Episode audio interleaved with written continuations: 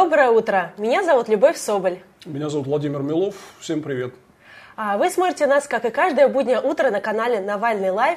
В 9 часов утра а, до 10 часов утра можно смотреть онлайн, задавать свои вопросы в комментариях прямой трансляции. Записи нас можно смотреть в каждое время, в любое время на канале Навальный Live. Подписывайтесь на наш канал, ставьте лайки, а, распространяйте видео среди знакомых. Здесь говорят правду. Здесь говорят правду, что не точно. А, давайте начнем с хорошей новости, потому что обычно у нас в эфире мы даем какие-то трагические новости одну за одной, и мне с утра жалуются люди, которые смотрят наш эфир и говорят, вы такую депрессию разводите по утрам. Давайте обсудим что-то хорошее. Вот я предлагаю начать с хорошей новости, что вчера а, освободились из-под административного ареста наши соратники а, Владимир, а, а, простите, Леонид Волков и а, мои коллеги из а, партии Прогресса. А, они получили 10 суток после 26 числа, когда был митинг. А, Леонида Волкова задержали буквально с этого места. Он вел трансляцию прямых, а, прямого эфира митингов, которые проходили 26 числа по всей стране. Вот вчера он вечером вечером освободился. Мы анонсировали его освобождение а, вчера в эфире. И вот а, вчера это случилось. А, хорошая положительная новость. И я попросила Леонида записать видеообращение к вам, к всем, кто смотрит «Кактус». Он поприветствовал вас. Давайте посмотрим, что он нам рассказал. Привет, Кактус, привет, Люба, привет, зрители Кактуса. Это Леонид Волков. Ужасно рад быть снова в эфире. Сегодня вечером буду очень подробно рассказывать про новости компании, про то, что у нас происходит. Спасибо всем, кто поддерживал во время наших 10 суток, и кто смотрел трансляцию, и кто помогал, и кто продолжал помогать, и главное, тем, кто выходил на митинги 26 марта. Для меня сейчас главное это вернуться к повседневной работе штаба, потому что митинги митингами, аресты арестами, но штаб должен работать решать поставленные перед ним задачи и побеждать. И даже пока Алексей еще э, под арестом до понедельника, все равно задачи есть, и они будут решаться. Мы едем открывать еще четыре штаба. Вечером подробно об этом расскажу. Это будет южное турне, Воронеж, Ростов-на-Дону, Краснодар и Ставрополь. И мы с вами вместе празднуем совершенно потрясающую новость о том, что 300 тысяч подписей мы уже собрали. Я напомню, что 300 тысяч подписей это то, что минимально надо для регистрации кандидата. И вот они у нас теперь есть. На самом деле нам надо больше, об этом тоже завтра будем много еще говорить, потому что 300 тысяч подписей это такая первая отметка. Но поскольку мы хотим, чтобы у нас все было железобетонно и с запасом, мы, безусловно, поставим перед собой новые цели и их тоже достигнем. Но, безусловно, это повод для большой радости, что мы собрали эти 300 тысяч подписей в поддержку движения Алексея. Обязательно приду в эфир «Кактуса» на следующей неделе или еще когда-нибудь, чтобы подробно ответить на все ваши вопросы. И сегодня вечером тоже а, присоединяйтесь к эфиру, спрашивайте. Смотрите, компания идет полным ходом, она не останавливалась даже и в прошедшие 10 дней, чтобы работали, мы раздавали наклейки, вы знаете, рассылали их по регионам. И уж тем более ее теперь ничего не остановит. Теперь, когда мы знаем, какая вы сила, какая мы сила, какая сила мы все вместе. Спасибо, друзья, мы обязательно победим. Вот я, кстати, тоже считаю, Люб, что э, нагнали пессимизма вот в эту неделю, да, после э, протестов 26 марта, когда в основном все сообщения шли фоном, что вот все плохо, всех арестовали, там арестовали тысячу человек и так далее. Но мы вот с э, коллегами пришли в воскресенье к изолятору в Западном Бирюлево, где освобождали вот большую группу ребят из ФБК, которых арестовали на 7 суток, да, честно говоря, вы знаете, вот когда они вышли, ну, было очень, э, там, во-первых, много людей собралось их встречать, было приподнятое настроение, то есть совершенно, вот я считаю, что весь этот пессимизм надо сейчас отбрасывать, потому что э, мы провели очень успешную акцию протеста, нужно этот момент развивать дальше, люди готовы, настроены продолжать борьбу, работать, и я так понимаю, что Леня Волков, вот это были первые его слова, да, которые он сказал, когда вышел вчера, что очень много работы, хочется скорее до этого добраться. Так что давайте немножко пессимизм отбрасывать. Мне кажется, что нас впереди ждут такие великие события. А, полностью с вами согласна, Владимир. Я тоже не, э, у меня тоже никакого пессимизма нету. Наоборот, мне кажется, что достаточно очень а, успешно идет и избирательная кампания Алексея Навального а, в президенты. Да, вот вчера много... символическая такая отметка была в 300 тысяч э, подписей собрали необходимые. Да, да. за год до официального выдвижения Алексея Навального в президенты уже собрано необходимый минимум 300 тысяч э, подписей. Люди зарегистрировались, оставили свои контактные данные, оставили, там, верифицировали свой телефон, e-mail и так далее для того, чтобы потом, когда будет час X, и когда нужно будет быстро собрать эти подписи и юридически правильно оформить, эти люди были готовы. И, а, то есть за годы выдвижения уже необходимый минимум для этого выдвижения я Алексея думаю, Навального что, есть. Я думаю, что миллион результат. будет. Я думаю, что миллион будет такими темпами легко. А, но мне кажется, да, поразительный результат. И при этом еще а, хороший результат, что почти 70 тысяч человек изъявили желание по всей стране стать волонтерами да. для избирательной кампании, потому что понятно, что избирательная кампания Путина финансируется из бюджета, из, из кармана налогоплательщиков и так далее, а у а, нашей команды нет таких возможностей, и у нас есть только доверие людей, которые поддерживают фонд борьбы с коррупцией, которые поддерживают нашу деятельность, и вот этих людей уже 70 тысяч человек, которые готовы а, ходить, агитировать, распространять информацию, какие-то делать активные действия, помогать своим временем, временем, временем деньгами и так далее. А, и более, еще одна хорошая отметка, что более 25 миллионов человек, вот мои вчера коллеги посчитали, около 25 миллионов человек посмотрели фильм «Он вам не Димон», а, если учесть все просмотры на, во всех социальных сетях, не только в YouTube, но и в Одноклассниках, ВКонтакте и так далее. Очень много было а, дублирования видео. Мы, конечно, не запрещаем ничего распространять по авторским правам, наоборот, распространяйте среди всех возможных своих знакомых, выкладывайте в социальных сетях, сетях и так далее. Поэтому наша задача показать этот фильм всем россиянам, которые которых волнует судьба нашей страны. Я, кстати, сегодня видел ссылки с утра на какую-то социологию, там в ведомостях, э, только заголовок, да, что порядка 40% россиян поддерживают требования акции 26 марта антикоррупционных. Это большая цифра, это сильно отличается от того, что власть пытается нарисовать, что у оппозиции там якобы какие-то кислые доли процента поддержки, увидишь, что все совсем не так. Угу. По-моему, 38%. Я ну, тоже видела этот типа заголовок, такого, что да. Левада а, провела опросы социологические, вот 38 человек поддерживают. Но это, опять же, нужно делать скидку, что эти люди отвечали, они живут в авторитарном режиме, они же, когда им звонят по телефону и спрашивают, поддерживаете ли вы там антикоррупционную деятельность Навального или нет, то понятно, что очень многие люди задумываются, отвечать незнакомому человеку, Это да во-первых, а во-вторых, еще Поэтому не вечер, это это все еще только, эта кампания информационная, она только в самом начале, целый год до президентских выборов, поэтому из этих 38 можно еще много больше сделать. И, Но это уже думаю, действительно сделать. поразительный да. результат. Тоже вчера были цифры, меня просили журналисты прокомментировать о том, что рейтинг а, Медведева упал на 10%. И мне кажется, то же самое, что нужно увеличивать этот 10% в несколько раз, потому что когда тебе по телефону позвонят и спрашивают, поддерживаете вы Медведева или нет, а Медведев, простите на минуточку, премьер-министр, у которого в подчинении МВД, ФСИН и другие карательные органы, органы, и, и они даже 10% осмелились сказать, что нет, мы не поддерживаем и так далее, не доверяем и прочее, то мне кажется, что это такой достаточно серьезный результат, и э, есть какое-то движение положительное в умах наших сограждан. Тем более, вот обратите внимание, вот сколько лет уже Медведев, э, пять лет он почти премьер, да, а, и все вот эти вот так называемые системные парламентские партии, они постоянно его долбят. То есть они действительно, они не очень трогают Путина, но у них любимый такой вот э, негативный персонаж это Медведев, и тем не менее у него рейтинг был там как минимум ну, в районе 5 50 или даже чуть больше. А тут буквально за месяц э, удалось его обвалить. Просто шикарная работа коллег из ФБК. Я снимаю шляпу. Спасибо. Спасибо, я передам всем, кто причастен был к этому видео. А, я хотела сказать, что еще, что а, Леонид Волков правильно говорит, что работа будет продолжаться. И в ближайшее время, с пятницы, то есть буквально с завтрашнего дня, по воскресенье, будут открыты еще несколько штабов. И очень много вопросов спрашивают, как узнать, когда и президентская кампания придет а, конкретно в ваш город.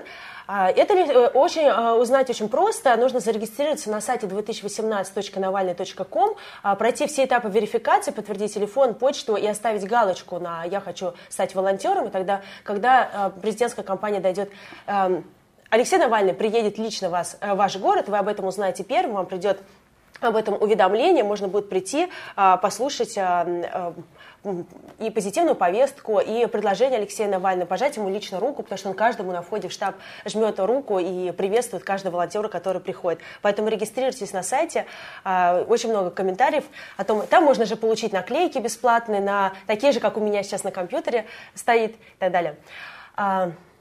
А, очень много уже а, ваш адрес хороших слов пишут наши зрители. Юлия Харитонова пишет, ради Милова встала в 9 утра. Спасибо. Так что из-за вас люди просыпаются раньше. А, Давайте тогда перейдем э, к следующей теме. Она уже, наверное, не такая веселая, но очень важна. Нас вчера зрители очень много просили прокомментировать историю с дальнобойщиками, хотя мы озвучивали э, эту историю и в предыдущих эфирах, но давайте еще раз поговорим, что там сейчас происходит. Вчера появилась буквально новость о том, что лидера дальнобойщиков из Дагестана, там были, наверное, один из самых массовых протестов дальнобойщиков э, в стране, хотя по всей стране сейчас дальнобойщики протестуют различными способами, устраивают стачки, не выходят на работу и так далее. Э, вот вчера а, лидера дальнобойщиков Дагестана Рустама Маламагомедова э, незаконно задержали, потом появилась вечером, буквально поздно вечером информация, что его доставили в ФСБ, как сказали соратника э, Рустама, и начали, начались задержания. а, в самом Дагестане дальнобойщика, пока информации больше, а, там, более конкретно нету, наверное, на сегодня будет еще появляться, как, какова их судьба, что там происходит. Вот что вы думаете про эту вообще историю ну, протеста? Э, вот здесь я могу две вещи сказать. Первое, что я, честно говоря, всем дальнобойщикам повторяю все время одно. Ребят, присоединяйтесь к протестам оппозиции. Это гораздо более эффективно, потому что вы видите, нас много, это влияет на ситуацию, это влияет на умы и настроение людей. Если вы будете вот поодиночке где-то протестовать там по группами, там по несколько человек, ну вот было видно 27 марта, да, когда была э, всероссийская акция дальнобойщиков, что, ну, конечно, внимание к ней прессы э, сильно меньше, чем к протестам, которые были за день до этого воскресенья. И многие даже жаловались, а вот журналисты про нас не пишут, а пишут про то, что было вчера. Друзья, мы за одно дело выступаем, мы выступаем против воровской власти, которая хочет вас ограбить. И здесь э, вот вторую вещь я хочу сказать, вот буквально э, не недавно Минтранс озвучил цифру, сколько они хотят в этом году э, собрать денег э, из Платона даже вот по повышенным тарифам. Это всего-навсего 23 миллиарда рублей, из которых почти половина пойдет на оплату э, концессионеру, то есть Ротенбергу. Да, который, то есть Ротенбергу они, и Сечину они, они, эксп, да, они эксплуатируют да. вот эту систему и получают 10 миллиардов в год, то есть 23 они соберут, то есть бюджет получит там типа 13. Вот чтобы вы понимали, весь бюджет федерального дорожного агентства на этот год это 535 миллиардов рублей. Э, деньги на дороге собираются из транспортного налога, из акциза. Вот я никак не могу взять в толк, зачем вот это все, да, вы видите, сколько уже полтора года мы наблюдаем эти протесты, мучают этих несчастных дальнобойщиков, убивают просто их экономику, да, э, вот этими поборами, которые, кстати говоря, все время власти говорят, что якобы они не платят налогов, да платят, они платят акциз в бензине, они платят транспортный налог на каждую машину ежегодно приходит эта платежка. Да? Зачем это все надо? Вы видите, что это не нужно стране. То есть у нас огромный бюджет на дорожное хозяйство, просто деньги неэффективно расходуются и разворовываются, а реально это просто для того, чтобы Ротенберга обогатить, которого, кстати, Путин а, буквально вот на днях подписал закон, чтобы освободить его от налогов за то, что он якобы вот попал под западные санкции и страшно страдает. Ему разрешили перестать быть налоговым резидентом России и э, платить налоги там, где, я не знаю, в Швейцарии или на Бермудских островах, где он там их платит. Угу. А, все правильно, Владимир, вы говорите, и я хочу добавить и прямо на пальцах объяснить, как работает вот эта система Платон. Что э, система Платон устроена таким образом, есть конституционное соглашение между государством, между компанией, которая принадлежит Ротенбергу, Сечину, близким друзьям Путина еще а, со стародавних времен. А, и это конституционное соглашение. Фонд борьбы с коррупцией его публиковал, хотя государство его активно скрывало, хотя это важно история, на основании Абсолютно, которой да. вводится новый налог. А, фонд борьбы с коррупцией его опубликовала. И мы увидели, а, что там а, зафиксировано следующее условие, что в любом случае, сколько бы не было, не собрала система Платон с дальнобойщиков, сколько бы не было поступления этих средств от этой системы, в любом случае государство перечисляет средства 10 миллиардов рублей вот этой компании, которая принадлежит Ротенбергу и Сечину. А все да. остальное, да, гарантировано. То есть, что бы ни произошло в стране, они получат в год свои 10 миллиардов рублей, якобы за то, что они эту систему организовали на местах, расставили там какой-то оборот, оборудование, ее содержат, эксплуатируют и так далее. Но, опять же, то есть зачем э, нужен этот посредник, если государство могло это сделать все самостоятельно и не платить 10 миллиардов рублей никакой непонятной компании, которая является такой а, прокладкой. Но, вот у меня такое а, ощущение, да. что это просто специально создали схему, чтобы дать этим ребятам заработать, потому что сборы мизерные, их вот еле хватает, Бюджет чтобы покрыть, мизерные. да, чтобы их еле хватает, чтобы покрыть Ротенбергу эти концессионные платежи, и остальное то, что остается, ну это это это ни о чем. Ну вот все так и есть, потому что бюджет получает а, небольшие сравнительно деньги, если смотреть а, в масштабах бюджетов да. а, дорожных фондов, да, да. а Ротенберг и Сечин, они получают 10 миллиардов рублей а, в любом случае, что бы ни случилось. И все эти деньги платят не только дальнобойщики, но и все мы, потому что а, вся эта стоимость а, в конечной продукции, готов, конечно, она да. заложена в конечной продукции, то есть в товарах, которые вы покупаете в магазинах, вот там лежит в том числе и этот налог. Вот. А мы желаем, конечно, а, успеха протеста дальнобойщиков, потому что они борются фактически за всех нас, и а, мы будем следить за дальнейшее развитие ситуации, будем сообщать и а, по максимуму поддерживать. Ну, присоединяйтесь к нашим акциям, так будет эффективнее. Да, но они на самом деле присоединяются. И очень хорошо. Я вот знаю, те, кто что многие дальнобойщики, они, они выходили да. на митинги в регионы да, да, и так да. далее, поэтому, конечно, давайте я почитаю, может быть, комментарии. А, Владимир Бэй пишет, почему у Владимира Милова написано «Австралия» на джемпере? Ну, я был когда в Австралии, я купил, мы э, там сделали глупость, приехали туда в августе, а там в это время зима, а мы были все в шортиках, маечках и так далее, не было теплой одежды. И я вот купил его там, а, и, честно говоря, мне нравится это. Отлично свитшот, да, отлично да, да.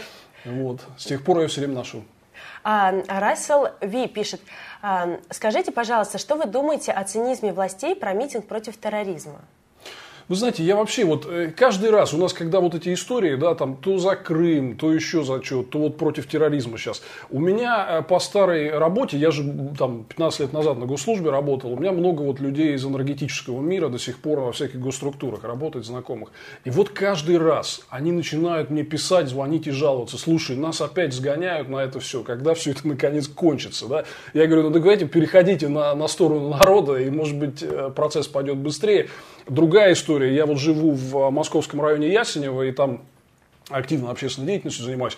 То же самое, у нас многих бюджетников насильно на все это сгоняют, и они тоже начинают мне а, жаловаться. Я, честно говоря, очень хотел бы, чтобы вот эти все такие подпольные жалобы да, в мой адрес, они уже переходили в какое-то открытое действие, чтобы люди прям высказывались, что они против принудительного сгона на вот эти показательные, э, показушные акции. Если Путин вот просто выступит и скажет там, ребят, давайте без всякой принудиловки просто выйдете на площадь, я уверен, что никто к нему не придет. Но мы это видели недавно в жидкие ну, митинги дум... за Крым в э, регионах. Нет, да? про Путина это да, но я думаю, что митинги против терроризма, они в принципе имеют а, под собой какое-то основание. Люди а, действительно могут выйти из чувства солидарности с а, тем, что произошло. Какая трагедия произошла в Санкт-Петербурге. Мне кажется, это неуважение на самом деле людей, когда когда вы не доверяете им, вместо того, чтобы призывать всех общество сплотиться против терроризма, зачем-то власть использует это в своих политических интересах. Как вчера правильно говорил мой собеседник Роман Анин, во вчерашнем эфире они а, пытаются противопоставить митинги против терроризма антикоррупционным митингам, которые проходили 26 в Москве. Почему это делается, совершенно непонятно. Мне кажется, это какой-то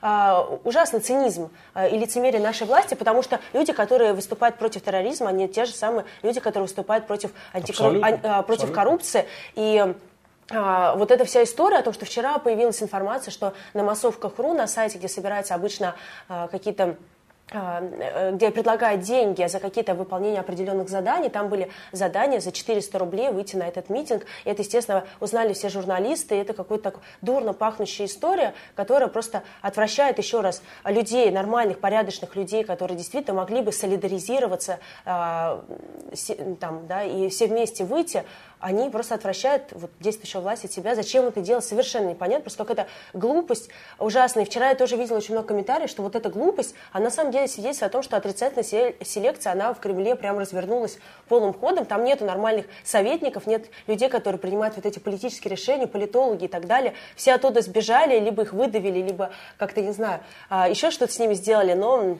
А, кстати, вот что касается оппозиции и терроризма, то мы много лет уже говорим о том, что при нашей системе, где нет граждан гражданского контроля за спецслужбами, где ничего не прозрачно, что они делают. Э, мы еще с Немцовым писали об этом в Путин итоге, да, что реально террористическая угроза возросла. Ну и вы меня извините, вот я когда сейчас э, ехал в студию, да, я выходил из метро э, автозаводское, и висит вот эта мемориальная табличка памяти жертв взрыва 2004 года. Да, да, Аналогичная висит на метро Парк культуры. Это все при Путине, я извиняюсь, было. И мы все время повторяем не устаем повторять, что без нормального гражданского контроля за спецслужбами, без публичной дискуссии о том, как э, мы будем строить стратегию борьбы с терроризмом, ну, все это будет продолжаться, и вот оно продолжается. Это э, все руками действующей власти, которая сгоняет вот эти митинги, к сожалению, было-то достигнуто.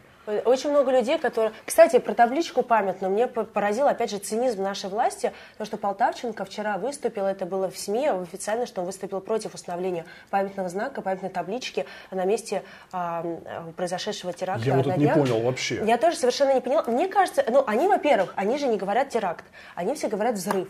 То есть очень, они же понимают, что действительно за 17 лет, которые находится Путин у власти, а страна, она как-то опять сейчас скатывается вот в эти лихие пора 90-е. уже прекратить. Да, да пора бы все, уже прекратить и как-то налаживать, а население нищает, угроза терроризма до сих пор есть, а, очень много панических настроений. Мне вот, а, я сижу в WhatsApp группе для мамочек а, в детском саду, и там прям постоянно все, вот, э, все обсуждают о том, можно ли ходить сейчас в торговый центр, можно ли появляться в массовых скоплениях, там, местах массовых скоплений людей. Да я вот ехал а сейчас в метро, тетки смотрят, боятся. вот так вот на сумки косятся, особенно если заходят э, там представители наших э, братских южных народов, да, с большими баулами, то прям все вот реально отшатывают. Я даже видел, как выходят из вагона специально, да, то есть у людей действительно вот этот панический элемент сейчас пошел, и, к ну, сожалению, ну, Вот поэтому мне кажется, что власть, она пытается, знаете, я... А, не вижу, а, как бы закрыл глаза, и, не, и значит, проблемы не существует. То есть они не говорят, что это был теракт, а они говорят, что это был взрыв и так далее, для того, чтобы как бы не, не, не а, усиливать вот эту вот э, историю с терроризмом, они не хотят ставить памятную табличку и так далее. Но, извините, проблема-то от этого никуда не денется. Почтите память людей, установите памятный знак. Вот мы действительно сидим а, в нашей студии рядом с метро Автозаводская, и здесь а, установлена памятная табличка, там всегда стоят живые цветы, и всегда я прохожу мимо этой таблички, и как-то, не знаю, а, мне кажется, это правильно. Просто это правильная история почтить а, память людей, которые безвинно погибли. Ну вот, наших соотечественников. А, я а, давайте зачитаю комментарий еще. А, Никита Селезнев пишет, «Любовь одобрили законопроект, который гласит, что встречи с депутатами приравнивают к митингам. Скажите, скажется ли это на открытии штабов?» Нет, на открытии штабов это не скажется, потому что открытие штабов происходит не, без заявки на митинг, потому что они происходят непосредственно в штабе. То есть открытие штабов да, происходит в штабе, в помещении. А, обычно там, если не вмещается большое, а, большое количество заявок людей, которые хотят прийти на эти а, открытия штабов, а штаб небольшой, то есть в регионах-то ну, не всегда получается огромное помещение снять, да, во-вторых, это деньги, это сложно сделать и так далее. А, поэтому люди а, собираются в каком-то более обширном помещении, но это происходит и на улице, поэтому открытие штабов не скажется, но сама по себе история запрета встреч депутатов, мне кажется, показательна. Ее, кстати, приняли, приняли законопроект на федеральном уровне единороссы, которые с избирателями-то сами не встречаются. То есть им, в принципе, все равно встречаются депутаты с кем-то или нет, но э, мне кажется, это отразится на тех немногочисленные депутаты, которые еще остались не только на федеральном уровне, но и на региональном, которые встречались действительно с избирателями, которые могли как-то собрать какой-то стихийный митинг или еще что-то, и не подставлять а, людей под несанкционированную акцию, сделать это достаточно быстро, качественно и законно, сделать это по Конституции, которая предусматривает, что люди могут собираться мирно, без оружия. Вы знаете, вот у меня такое ощущение, что вот перед президентскими выборами прям с самого верху из администрации президента идет прямо указание вообще не согласовывать никакие оппозиционные акции и закрыть все лазейки для этого, в том числе в виде а, встреч с депутатами. Ну, мы все знаем историю про а, попытки согласовать акции 26 марта и то, как себя вела мэрия. Но я хочу просто еще сказать, что мы заявляли, например, с коллегами с начала этого года несколько других акций в Москве, Э, в частности, там в Ясенево по районной тематике, по экологической тематике против Томинского ГОКа в э, Челябинске. Нам просто по беспределу отказывают вообще во всех заявках с нарушением всего закона. Вот у меня есть ощущение, что перед выборами власти просто боятся вообще любых протестных акций и то, что это может э, вылиться в, для, в какие-то серьезные неприятности для них. А, да, Борис Пригода пишет, Навальный должен, а, Навальный должен стать президентом России хотя бы для того, чтобы выяснить, кто и почему приказу совершает теракты в России. Уверенно голосую за него. Ну, действительно, ну, наверное, правильно. все ждут, когда теракты будут расследованы, когда вся информация будет публичной, чтобы люди просто не боялись, не испытывали ну, и, страх. Э, я так понимаю, что основной, один из ключевых моментов в программе президентской Навального, это то, что все-таки работу спецслужб подставить под наш гражданский общественный контроль, чтобы мы понимали, что там происходит, и вот этот черный ящик не находился сам в себе, как мы видим, результаты у него не очень пока. А вот, кстати, новость сегодня совсем с утра пришла свежая о том, что произошел еще один взрыв, а, произошел в Ростове-на-Дону, пострадал один человек. Об этом сообщают несколько СМИ, говорят, что взрыв произошел у лицея номер 5. А сторож при обходе нашел предмет, похожий на фонарик. Когда он поднял его, произошел, собственно, взрыв. И мужчина был доставлен в больницу в тяжелом состоянии. Вот, ну, А, Надо смотреть, что, что это, конечно. Но действительно, обстановка. В Астрахани же был теракт. Вот сегодня были новости о том, что там якобы уничтоженные а, организаторы этого теракта. Да? Ну, то есть видно, что неспокойно. В России неспокойно. После 18 лет правления Путина безопасность он обеспечить нам так и не смог. Давайте перейдем к следующей новости. А, не знаю, насколько она радостная или трагичная. Наверное, для кого-то она радостная, как для Рамзана Кадырова, а для всей остальной России она, наверное, трагичная. Потому что вчера «Дождь», а, телеканал «Дождь», а, СМИ опубликовала информацию, такое расследование о том, на каком самолете летает Рамзан Кадыров, президент и глава Чеченской Республики. А летает он на прекрасном, самом просторном среди бизнес-джетов самолете. А, журналисты сравнили а, поездки Кадырова с перелетами самолета, и они совпали. Глава Чечни летал на самолете в Сочи, в УАЭ и Саудовскую Аравию. Попрошу моих коллег, которые помогают мне организовывать эту трансляцию, показать этот прекрасный самолет. А как узнали журналисты «Дождя»?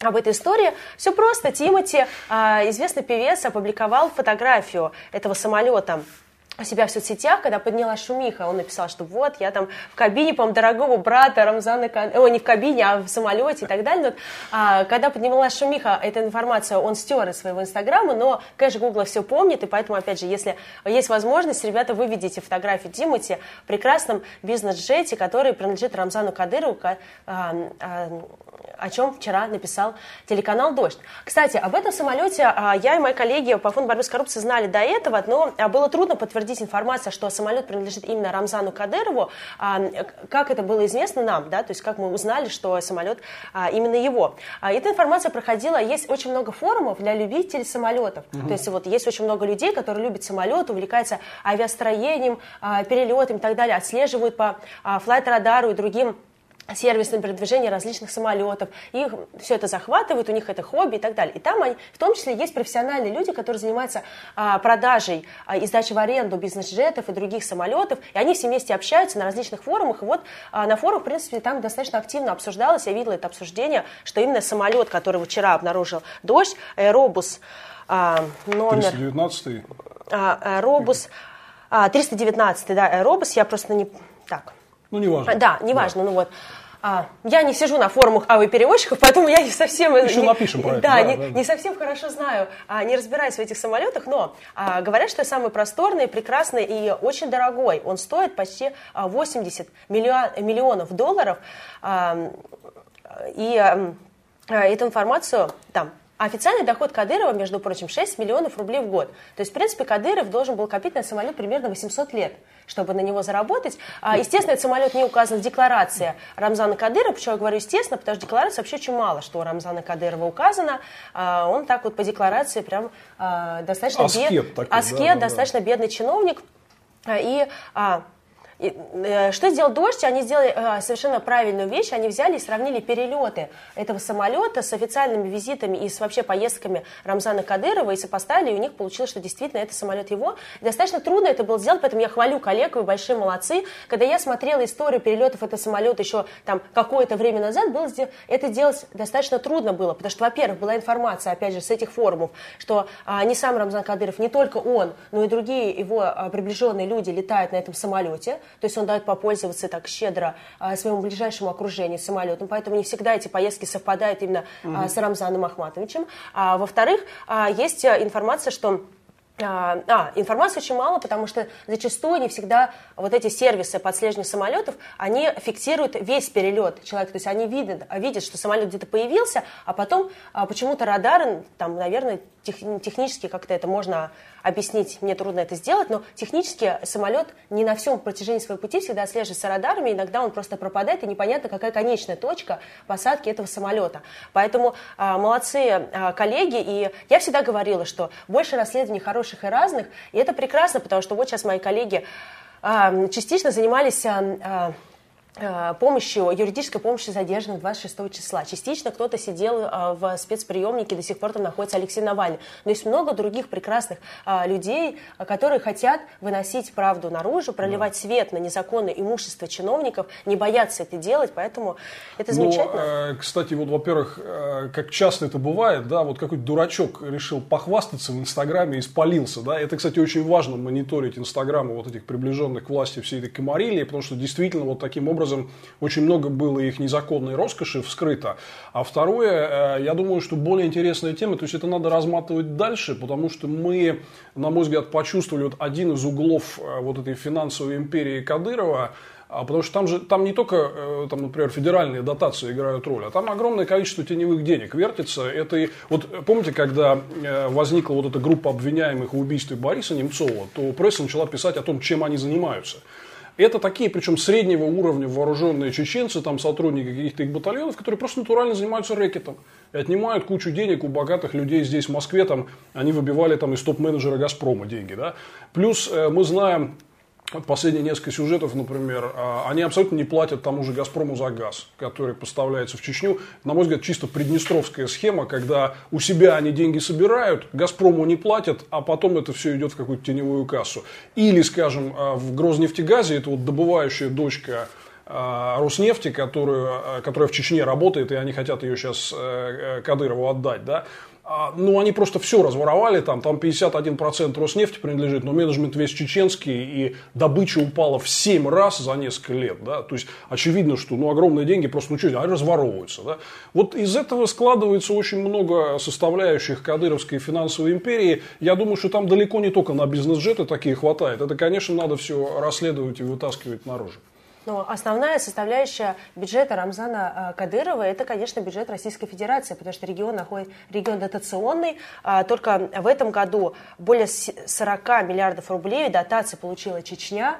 А, я не слышала никаких новостей о развитии промышленности в Чеченской Республике. Как-то не видно, чтобы создавались какие-то Люб, новые рабочие только места. промышленности, социальные сферы. Все, что мы оттуда видим, это то, что там социальная сфера в ужасном состоянии. То есть вот эти вот деньги выкидываются ежегодно в Чечню, а сказать, что... То есть, вот мы видим э, там ряд вот этих витринных небоскребов и мечеть в Грозном построенная, да, в качестве такого демонстрации, открытки, что вот у нас все здорово, да.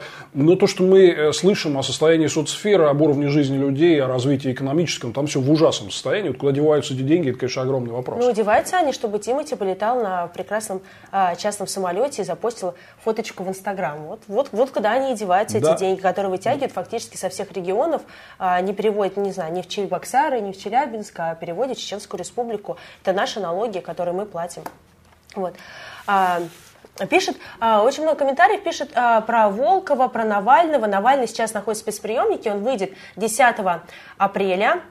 А, и, естественно, начнет сразу ездить по регионам, открывать штабы, ну вот, а, приступит к своей работе. Сейчас он действительно заблокирован на какое-то время, но а, Фонд борьбы с коррупцией продолжает свою работу в полном объеме, можно за это не переживать. Я вот сейчас закончу этот эфир и также буду сидеть и работать, как и обычно, делать расследования, направлять заявления в официальные органы и, и так далее. А, справедливость 9417 а, говорит, ответьте, пожалуйста, правильно ли я понимаю, что вы разрешаете копировать ваши видео и распространять их во всех социальных сетях? А, не за это вы не отправляете людей в бан? Нет, мы не отправляем людей в бан, и даже если, не знаю, федеральные телеканалы возьмут наше видео, покажут его без нарезки, а в полном объеме какое-нибудь видео расследования Фонда борьбы с коррупцией, мы будем очень благодарны всем, кто это сделает. Естественно, на YouTube лучше давать ссылку на канал Фонда борьбы с коррупции Алексея Навального, распространять оригинальную ссылку, но э, там, если кто-то зальет э, у себя в Одноклассниках наше видео расследование, мы, естественно, не будем против, не будем отправлять людей в бан, не будем посылать страйки, как это делать в YouTube и так далее. Ну, вот, это можно спокойно делать. Здесь а, говорят правду. Здесь говорят правду, да, и Владимир Белов тоже говорит правду, да. и я очень рада, что он сегодня с нами пришел и обсуждает Спасибо такие вам. очень важные темы.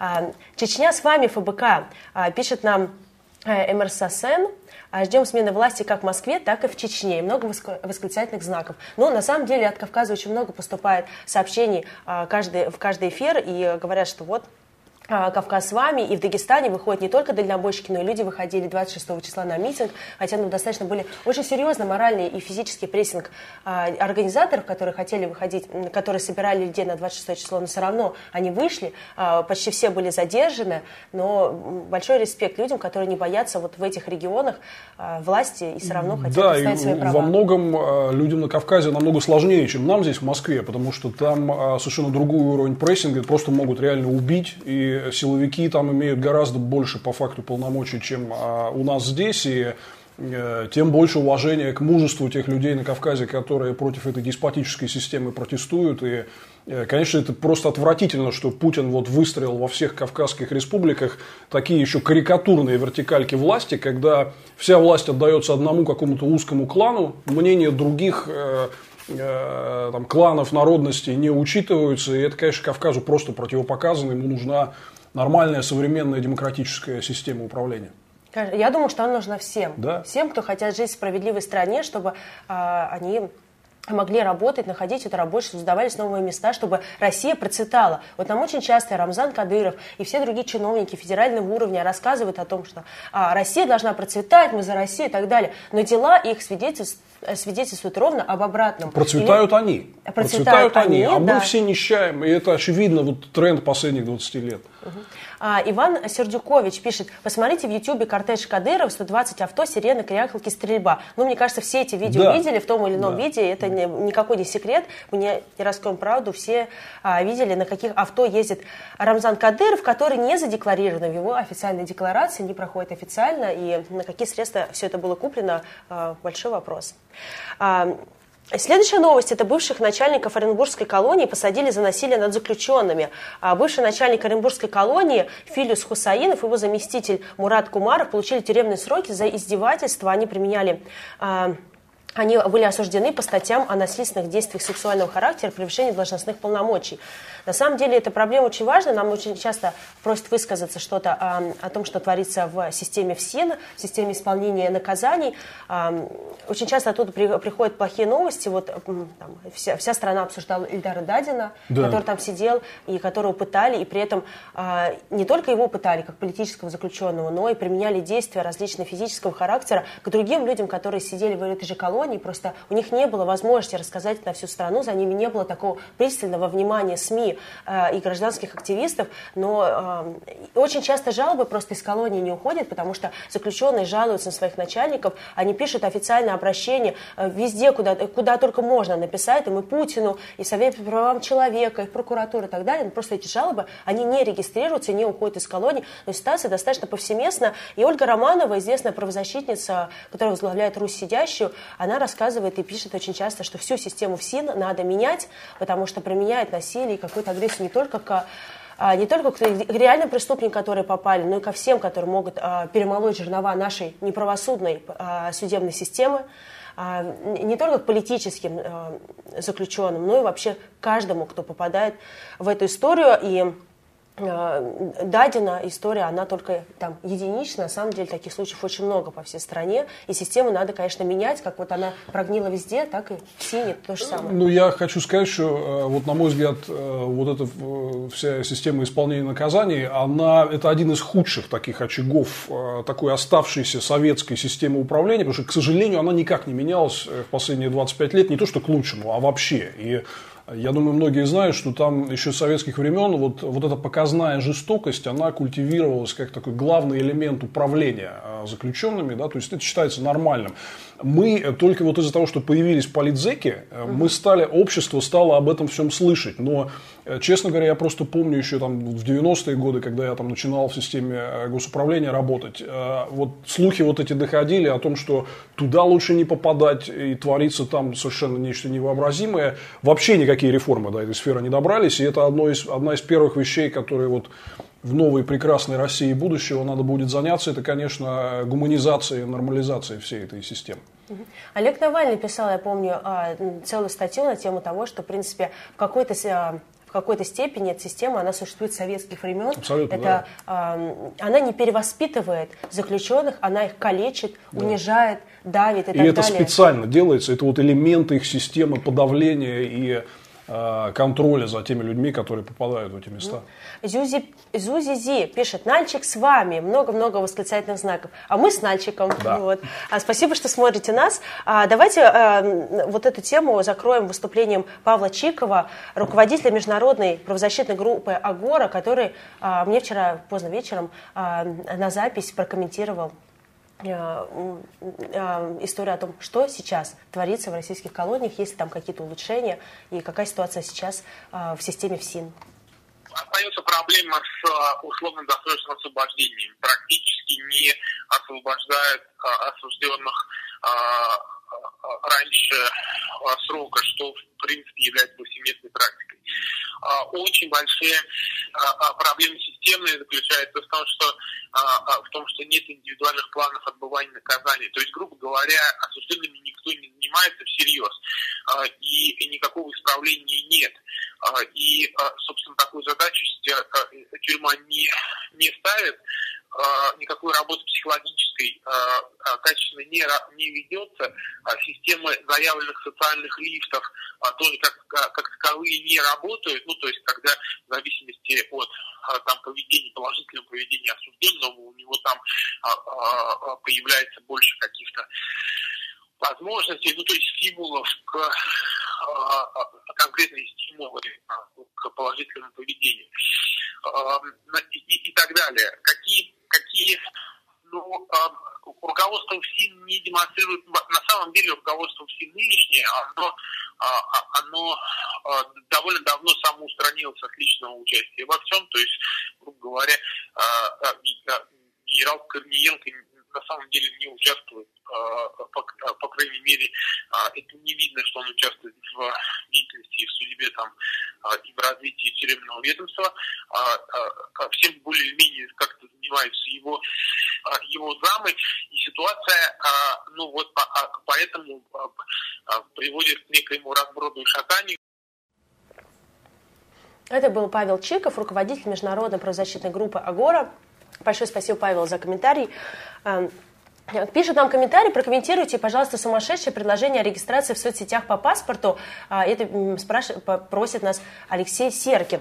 Эм, действительно, вчера появилась новость о том, что а, предлагает эм, парламентарии, и, по-моему, из Ленинградской, сейчас секунду, а, да, из Ленинградской области ЗАГС Собрания предлагает принять закон на федеральном уровне, то есть они хотят нести этот закон на а, Госдуму, на рассмотрение о том, чтобы детям до 14 лет а, вход в соцсети запретить вовсе и регистрироваться в соцсетях по паспорту. И мне кажется, что а, какая-то совершенно абсурдная еще очередная инициатива власти, которая, я надеюсь, все-таки не дойдет до федерального уровня и не запретят детям до 14 лет а, входить в социальные сети, потому что мне кажется, что вот Путин разозлит тогда, вот сейчас все абсолютно, говорят, да, что а, за Навального школотаж, а, школьники не обижайтесь, я цитирую Кремль и а, телевизор. Ну, мы вас любим. Мы вас любим, да, действительно, никто вас школотой, естественно, не считает, да. и считает вас прогрессивными людьми, которые уже имеют свою точку зрения и достаточно а, умеет хорошо ее аргументировать, в отличие от тех же самых учителей, которые учат в школах. А, я думаю, что первый, кто на этот митинг прибежит, когда это ведется, этот запрет, это будет моя дочка, потому что она очень уже, ей три года, но с двух лет уже все сейчас дети пользуются соцсетями, они сидят в Ютьюбе, смотрят свинку Пепу, и мне кажется, что вот просто разбудится какой новый пласт поколений, а, вот этим запретом э, регистрации по паспорту и э, вход в соцсети детям на 14 Меня, честно говоря, вот это вот поражает. Да? То есть э, ясно, что один, вот, например, после вот этих акций 26 марта, да, а один из мемов вот этой кремлевской методички, которые они начали озвучивать, что якобы это все там были одни только школьники сплошные. Да? И это сразу в очень оскорбительной форме для школьников преподносится начали их обвинять, что якобы что они пришли за деньги. Сейчас вот всякие такие репрессивные меры в привычном им ключе, что зацементировать там все щели. То есть они затрагивают э, гораздо больше людей вот такими вот слоновыми действиями, чем э, в принципе думали и готовы были выйти на оппозиционные акции. То есть они просто сами вот себе вредят. Честно говоря, у меня в голове в нормальную логику это, это не укладывается. Но э, это вообще, честно говоря, такая нормальная спираль развития революционной ситуации, когда следующее действие рождает недовольство гораздо большего количества людей. Ну, что, пусть хоронит свой режим таким образом. Мы плакать не будем по нему. Мы плакать не будем совершенно. И опять же, отрицательная селекция в действии. Люди, которые сейчас озвучивают эти абсурдные решения, они делают это, наверное, от души и действительно думают, что они делают что-то правильные вещи. Просто они не соображают, на Просто самом деле, какой, уровень какой них, вред да, они да, наносят да, да. всей стране своими действиями. Они делегитимизируют власть, они а, просто показывают уровень своего собственного сознания mm-hmm. на ну, их же отбирали как андроидов. А что андроид может интеллектуально Чтобы они нажимали кнопки, да? чтобы да, они да. нажимали кнопки в нужный момент, а тут да. они начали говорить, и все, вся страна узнала, а, какой бред находится у них в головах. Да. Давайте перейдем к сообщению про Роснефть, потому что а, Владимир Милов является, а, наверное, одним из лучших, если не лучшим специалистом по нефтегазовому сектору у нас в стране, является экспертом именно по этому вопросу, и ведомости сообщают, что Роснефть заплатит меньше дивидендов, чем остальные госкомпании. На самом деле эта история очень важная, она касается всех, потому что дивиденды Роснефть платит бюджет, и бюджет хотел от нее получить э, э, дивиденды в размере 50% чистой прибыли, ну вот, но на 2017-2019 года. Но руководство Роснефти не хочет платить эти дивиденды в бюджет и хочет оставить их себе. А, Владимир, что вы вот, по этому э, Смотрите, вы знаете, во-первых, я хочу сказать, да, вот у меня некоторое время назад был, можете найти у меня в блоге на Эхе Москвы такой пост, где взять деньги на пенсии. Э, тема крайне понятная всем россиянам, потому что там, э, даже если нас смотрит много молодежи, у всех есть родственники э, пожилого или предпенсионного возраста, для которых это очень актуальная тема. И вы знаете, что сейчас пенсии не успевают за ростом цен, и они просто обесценивают со временем. Так вот, и Навальный, кстати, это ретвитил. А ключевая вещь – это взять сверхдоходы «Газпрома» и «Роснефти», которые не попадают в бюджет сегодня, они остаются им. Вот, знаете, я долго объяснять, но я попробую просто это сделать. Да? Вот я знаю по нашему государственному телевидению есть какая-то такая дурацкая передачка с названием «Ты не поверишь». Вот э, многие из вас, э, то, что я сейчас скажу, э, я думаю, может быть, будут шокированы. Ну, кто-то знает, да, но, например, вот Роснефть, это одна из крупнейших в мире нефтяных компаний, считается, что она принадлежит государству. Это не так. Она на самом деле, государство владеет, по только одной акцией, да, Роснефти, то есть, по сути, ничем, да. А в реальности контрольный пакет Роснефти принадлежит такой компании прослойки, которая называется Роснефтегаз, где работает по открытым данным 8 человек. То есть это вот какие-то секретарши и водители. И председатель совета директоров там Сечин. То есть он сам себе хозяин такой. И вот этот Роснефтегаз аккумулирует все дивиденды от Роснефти, и еще у него там целая куча госпакетов акций, например, 11% Газпрома. Да? Так вот, э, по идее, все это хозяйство, например, мы, вот я на Эхе Москвы писал, мы примерно посчитали, что там Газпром с Роснефтью на двоих должны платить примерно 400 миллиардов э, рублей в год в э, бюджет нормальных рыночных дивидендов. Если они будут платить примерно столько же, сколько частные нефтяные компании платят своим акционерам. Да? В реальности в прошлом году Роснефтегаз заплатил 30 всего на вот эти пакеты акций Роснефти и Газпрома, бюджет должен почти полтриллиона был получить, а получил почти что ничего. Да? Все эти дивиденды остаются на банковских счетах э, вот этой компании прослойки Сечина. Он не только тратит их по своему усмотрению, но вот сейчас, э, мы просто Любовь что процитировал, это статья из ведомостей позавчерашняя, где правительство говорит, вот Роснефть должна выполнять общие правила и платить э, в бюджет половину чистой прибыли в виде дивидендов. Да? Сечин говорит, нет, мы платить даже не думайте. Мы, там официально в правительственных документах фигурирует формулировка, а мы не госкомпания. Российская Федерация нас э, не контролирует. У нас хозяин Роснефтегаз где председатель совета директоров тот же Сечин. Вот такой между собой они устроили. Вот эти деньги, мы, мы сбиваемся с ног, э, ищем деньги на пенсии, поднимаем страховые взносы на наших несчастных мелких э, предпринимателей, да, а вот они лежат, и э, власть как-то так не очень спешит к ним подойти, потому что вы понимаете, какие интересы там а, за этим сидят.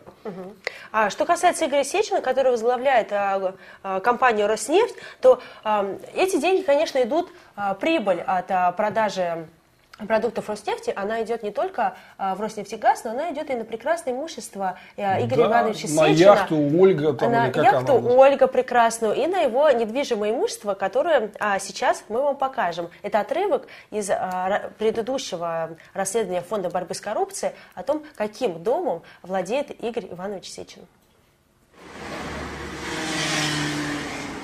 Именно из-за того, что газета «Ведомости» просто написала об этом доме, тираж номера должен быть полностью уничтожен. Ну а мы вам даже показываем, как это все выглядит. Поместье Сечина находится среди усадеб таких же сверхбогатых людей. Его дом еще не достроен, но масштабы уже грандиозные. Посмотрите, земельный участок, который вы видите, имеет площадь 3 гектара, и большая часть этого участка занята огромной будущей постройкой. Стоимость дома и участка уже сейчас составляет не меньше 3,8 миллиарда рублей. Запретный факт номер три. И здесь я наконец-то отвечу на вопрос, который наверняка мучает вас с самого начала этого ролика. Что это вот за циферки такие бегут внизу? А это, друзья мои, счетчик того, сколько заработал Игорь Иванович Сечин за то время, пока вы смотрите это видео. Будет очень показательно. Вот вы сейчас, Владимир, рассказывали нам про пенсию, о том, что на, на пенсии не, э, государство не может найти средства, но на зарплату Игоря Ивановича Сечина государство де, деньги всегда находятся почему-то. А, в конце 2016 года РБК публиковал информацию о том, сколько Игорь Сечин, а, такой квази-госчиновник, да, э, топ, когда надо чиновник, а когда надо не чиновник. Да, да когда надо не чиновник, да. получает, а, получает денег в год. Не падайте сейчас со стула, когда услышите цифру, 735 миллионов рублей в год а, Игорь Иванович получает а, и если э, посмотреть на всех других членов правления Роснефти, они тоже себе э, ни в чем не отказывают, потому что, опять же, по сведениям РБК, которые они публиковали в феврале 2016 года, доход Сечина и других членов правления Роснефти вырос на 1 миллиардов рублей. То есть это в кризисные годы, когда вся страна затягивает пояса, когда вся страна получ, э, нищает и получает меньше доходов, сокращаются рабочие места, то доход Игоря Ивановича Сечина с другими членами правления растет на 1 миллиард Причем, рублей. Люб, меня что а поражает, миллиард рублей, что боже поражает в этом. Это ладно бы они что-то там хорошее делали. Так этих результаты операционной деятельности, это ну просто вот без слез невозможно смотреть. Сечин за пять лет компанию вогнал в дикое долговое бремя, которого не было, когда он пришел резкий рост операционных затрат. А, например, результаты прошлого года в два раза упала чистая прибыль. Ну, представляете, вот нефтяную компанию поставить, у них некоторые кварталы были, где они чуть-чуть не убыточными не стали, да? То есть сделать нефтяную компанию почти убыточной, это просто реально надо постараться. А, наберите в поисковике а, два слова «Сечин итоги», вам, вам выйдет ссылка на мой текст недавний, где просто, если вам интересно, я все это анализирую, вот к чему пришла Роснефть за пять лет сеченского управления, за которую он при этом получает огромные деньги, потому что реально его надо гнать в шею с такими э, результатами.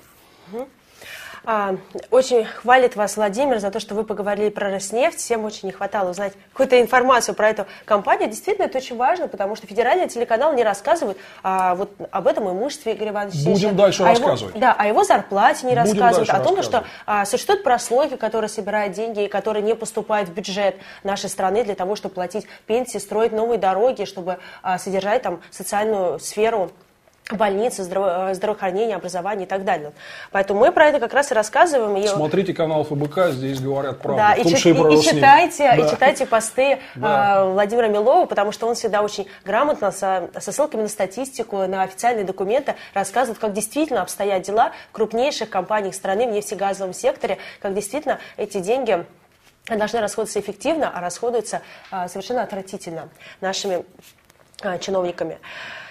А, а, хотела поговорить еще, наверное, а, вот буквально 8 минут осталось, и очень важная история, это прошла информация не вчера, а позавчера, вчера мы не успели про это поговорить, но я этой историей занималась как антикоррупционный эксперт, поэтому она мне достаточно близка, и вообще она, мне кажется, такая очень важная и чувствительная информация о, о Сельнозере, о трагедии, которая случилась в 2016 году.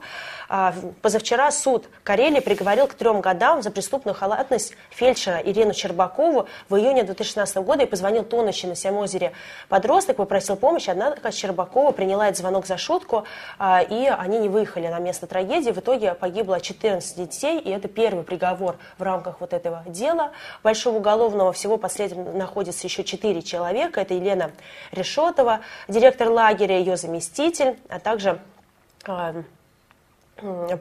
студент-инструктор из педагогического колледжа, и Анатолий Коваленко, возглавляющий Карельский Роспотребнадзор в то время, когда произошла эта трагедия.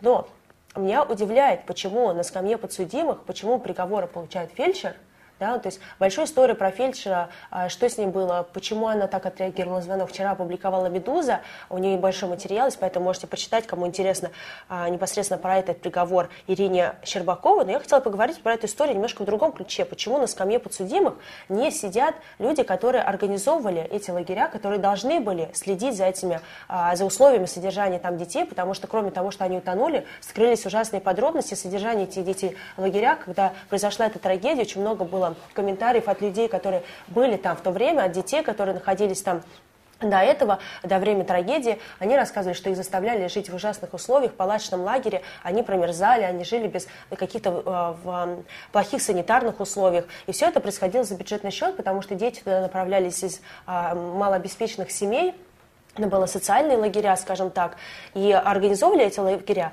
э, Департамент труда и социальной защиты города Москвы, и финансировалась эта история за бюджетный счет, и вот это вот поездки детей в лагерь на Семиозеро, они а, проводились по госконтрактам, а так как я эксперт в государственных закупках, и, то я посмотрела всю эту историю, и меня поражает, что эти тендеры были сомнительные, и из года в год там закладывались непонятные условия. Все эти... Под одну компанию делались. Под одну да, компанию да, да, они делались, под, под компанию Лены Решета, которая сейчас находится на скамье подсудимых. Но именно государство, именно чиновники, именно руководство Департамента труда и социальной защиты города Москвы должны были контролировать контролировать качество выполнения работ, потому что они являются заказчиками от государства, то есть они заказывают, а, они, как, как проводятся тендеры, как происходят госзакупки, краткий ликбез. А, государство говорит, нам нужно поставить такой-то товар или выполнить такую-то услугу. Вот на таких-то условиях государство готово заплатить за это такую-то сумму. И предприниматели приходят и говорят, а мы можем предложить такие-то условия, такие-то. Государство выбирает одну из этих компаний на честном открытом конкурсе, как это предусмотрено законом, но не всегда происходит на практике. А потом контролирует качество выполнения. И если качество выполнения устраивает государство, и, то оно перечисляет средства. Так вот, с Решетовой из года в год заключались государственные контракты всего 19 контрактов на сумму около 140 миллионов рублей было заключено с ее компанией ООО «Парк Отель Сямозеро». А, и при этом каждый раз акты подписывались, государство говорило, что все нормально, эти санитарные ужасные условия для детей, они просто закрывали на это все глаза, они не смотрели, как за, а, за детьми следят в этом, в этом парк-отеле что с ними там происходит и так далее, но при этом никакой ответственности они не понесли. Меня поразил даже цинизм этой истории, потому что а, заместитель начальника вот этого руководителя Департамента труда и соцзащиты города Москвы, которая лично утверждала конкурсную документацию и занималась этими тендерами и оплачивала вот этим а, людям, которые сейчас находятся на скамье подсудимых, и все эти деньги из бюджета, она даже баллотировалась после всей этой истории в Государственной Думе, хотела пойти туда депутатом, и а только шумиха и общественная там огласка вот этой истории, что этот человек просто двигается на повышение после ужасной трагедии смогла остановить эту историю, она снялась а, и не стала депутатом Государственной Думы, но при этом на настоящий момент никто из чиновников Департамента труда и соцзащиты города Москвы, которые ответственны за эту трагедию не в меньшей степени, чем фельдшер Ирина, Ирина Щербакова, которые должны были контролировать качество выполнения услуг э, и э, качество содержания детей в этом, парке, э, в этом а, лагере на Семозере, никто не понес даже дисциплинарной ответственности. То есть никто из них а, не то что не сел на скамью подсудимых, но даже не был уволен. И прекрасно сейчас а, Петросян Владимир Аршакович, который является руководителем, он являлся и в 2016 году, когда произошла эта трагедия, и сейчас руководит департаментом соцзащиты. Ну вот видите, что вы знаете, вот э, когда вы будете в следующий раз видеть там Собянина благообразного, который открывает очередную велодорожку там в Москве с помпой, то вы помните, что вот на всех всех этих людях, чиновниках из мэрии, кровь погибших детей. Потому что они из года в год утверждали поддельные тендеры на оказание заведомо небезопасных услуг. За это есть соответствующая э, статья в Уголовном кодексе оказание опасной услуги. Причем это делалось за наши с вами деньги. Основная статья, которая наполняет бюджет Москвы, это наш э, налог на доходы физических лиц, который мы, москвичи, и я, и Любовь, и все коллеги платим, да. А, то есть эти люди несут прямую ответственность за гибель детей, потому что они знали, они, я уверен, они должны были знать, что эти услуги небезопасные, но они подделывали этот тендер в пользу этой фирмы, чем это кончилось, мы знаем. И это далеко не единственная история, да, потому что много можно всего вспомнить, и э, аварию в метро с гибелью людей, много, много всего, да. Но, видите, вот по Москве 24 показывают этих благообразных дяденек и тетенек, которые там очередные там фестивали варенья проводят и так далее, да. Но вы должны понимать, что это та же самая очередная часть вот этой коррумпированной вертикали, которой плевать на людей. Они просто на всех нас наживаются, и если кто-то погиб там в процессе, ну, перевернули страницу дальше, пошли, поэтому, конечно, эту власть надо менять. А, более того, и Владимир, он, конечно, не, а, не преувеличивает, когда говорит эти слова, потому что, опять же, как антикоррупционный эксперт, я смотрела другие государственные закупки Департамента труда и соцзащиты города Москвы, который распределяет бюджетные средства на сирот, на людей, ну, на а, людей, которые без определенного места жительства, да, на бомжей, на ветеранов и так далее. Вот они всем этим занимаются.